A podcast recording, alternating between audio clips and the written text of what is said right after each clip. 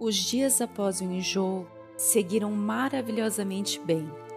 Dizem que depois da tempestade vem a bonança. Eu concordo com isso. Meu apetite triplicou, minhas emoções também. Ouvi Maria dizer que a culpa era dos hormônios, mas não vejo culpa nisso. Vejo uma força descomunal. É ser tanto para abrigar mais um universo dentro de si. É uma forma de Deus nos mostrar a maravilha como criadores e o amor como criação. Tudo é perfeito. Acredito nisso como lição a partir do momento em que olhamos como educadores. O tipo de mundo perfeito que idealizamos vai depender da perfeição de educadores que seremos. Qual exemplo você passa para a sua criação é o mundo que você receberá em troca. Conheci alguns pais de amigos meus que viviam reclamando da política, da saúde, da segurança do vizinho, mas faziam coisas erradas para justificar o erro de tudo. Nenhum erro compensa o outro.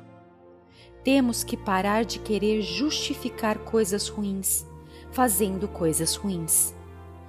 Talvez a roda da vida pare de repetir esses padrões quando mudarmos de direção. Um ato bom por vez, um ato bom por dia, e quando menos percebermos, estaremos num outro mundo, um mundo cheio de bons atos. Que este seja o melhor jeito de domínio do nosso tão ovacionado livre-arbítrio podermos escolher não mais aceitarmos sermos robôs de padrão vibratório ruim.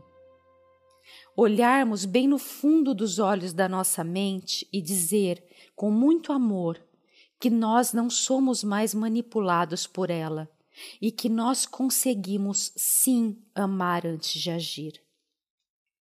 Pensei muito sobre isso nestes dias com minha filha aqui crescendo. Querer mudar o mundo é mudar a si mesmo. Espero que até ela nascer existam mais mudanças espalhadas por aqui. Mas, mesmo assim, confio na força que ela terá para ser um exemplo de mudança a seguir.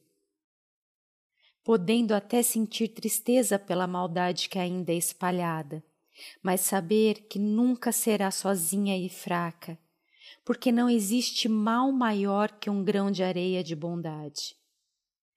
Ela carregará a luz de boios em seu coração para qualquer escuridão que esbarrar. Hoje marcamos com Aninha de vir em casa e Lucas também. Vamos contar a novidade. Achamos melhor esperar eu ir ao médico e ter toda a certeza da minha filhinha estar bem. Os pais de Fábio têm um amigo médico que mora aqui, o Dr. Bernardo, que é ginecologista e obstetra, quem me examinou e nos tranquilizou dizendo que estava tudo bem. Fiz exames de sangue, comprei vitaminas e estou seguindo uma dieta alimentar que possa assegurar que o bebê tenha tudo o que precisa. Ao invés de correr, vou caminhar, nadar, Agora não é hora de causar extremos esforços ao meu corpo. Agora é hora de calma, pois só com calma temos saúde. Bom, minhas idas no espaço de Ana foram adiadas nestes três dias que tirei para colocar tudo em ordem. Mas continuei praticando em casa e lendo os livros da monja. Também passei na feira, porque hoje o jantar vai ser feito por mim Disse para Maria e José tirarem o dia de folga, tão merecida, pois desde que chegamos eles têm feito de tudo por nós. Fá, você já colheu os temperos na horta que pedi? Sim, meu amor, estão no balcão. Também já separei o vinho. Que horas eles vão chegar? Acho que daqui a meia hora. Ótimo, vou terminar o molho da minha super macarronada. Fábio, a campainha está tocando. Deve ser Ana. Cadê o Lucas? Ele resolveu sumir justo hoje? Calma, Moremio, respira. Ele adorava fazer isso nos meus surtos. Essa história que inventaram que meditação é para ser calmo, não se engane. Meditação é para ser você, presente, nada mais que isso. Eu, filha de guerreiro, carrego um pouco do imediatismo e tudo bem, desde que seja para o bem. Já conheci pessoas calmas que faziam maldades. Não rotulem o bem. Observem e, como Fábio diz, respire. Cunhada, cadê minha cunhada? Lucas, aonde você estava? Justo hoje resolveu sumir? E me deu um beijo no rosto e abriu aquele sorrisão que só Lucas tem. Mesmo nos seus quase dois metros de altura e imponência, deixava tudo leve sorrindo. Calma, cunhada. Não ia jantar sem trazer nada. Fui buscar o bolo que você gosta naquele lugar, é aquela padaria Integrale, né? Ah, já está perdoado. E dei um abraço bem apertado nele. Eita, posso saber que agarração é essa? Irmão, eu sou irresistível, você está vendo, né? Ai, homens, cadê a Ana? Quem é Ana? A Ana, Lu, lembra dela? A Ana vizinha? Sim. Nossa, ela mora aqui? Mora. O espaço que Angel vai é dela.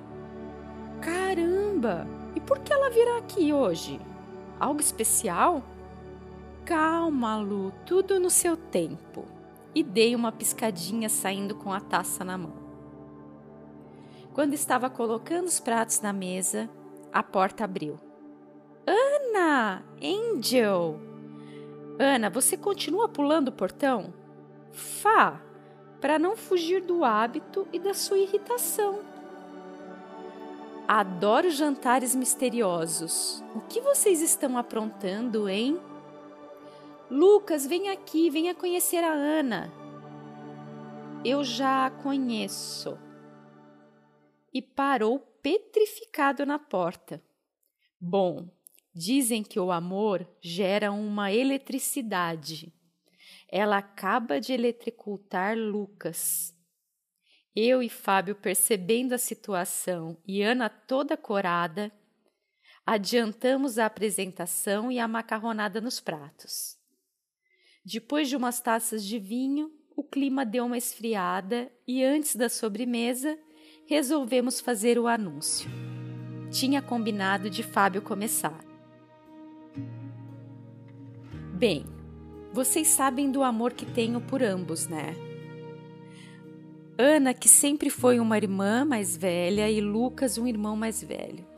Sou tremendamente grato por vocês fazerem parte da minha vida desde sempre, e não poderia pensar em outras pessoas que não fossem vocês. Os dois se entreolharam. Mas, Fá, vocês vão casar de novo? Não, Ana, ainda não. E rimos. Angel, agora é com você. Bom, como tudo na minha vida e na de Fá, as coisas resolveram seguir um ritmo de foguete.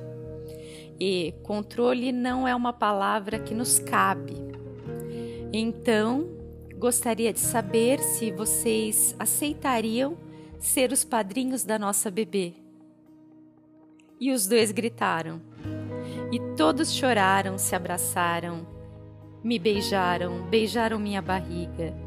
E terminamos extasiados, comendo o delicioso bolo de chocolate da Integrale, satisfeitos e repletos de alegria e comunhão.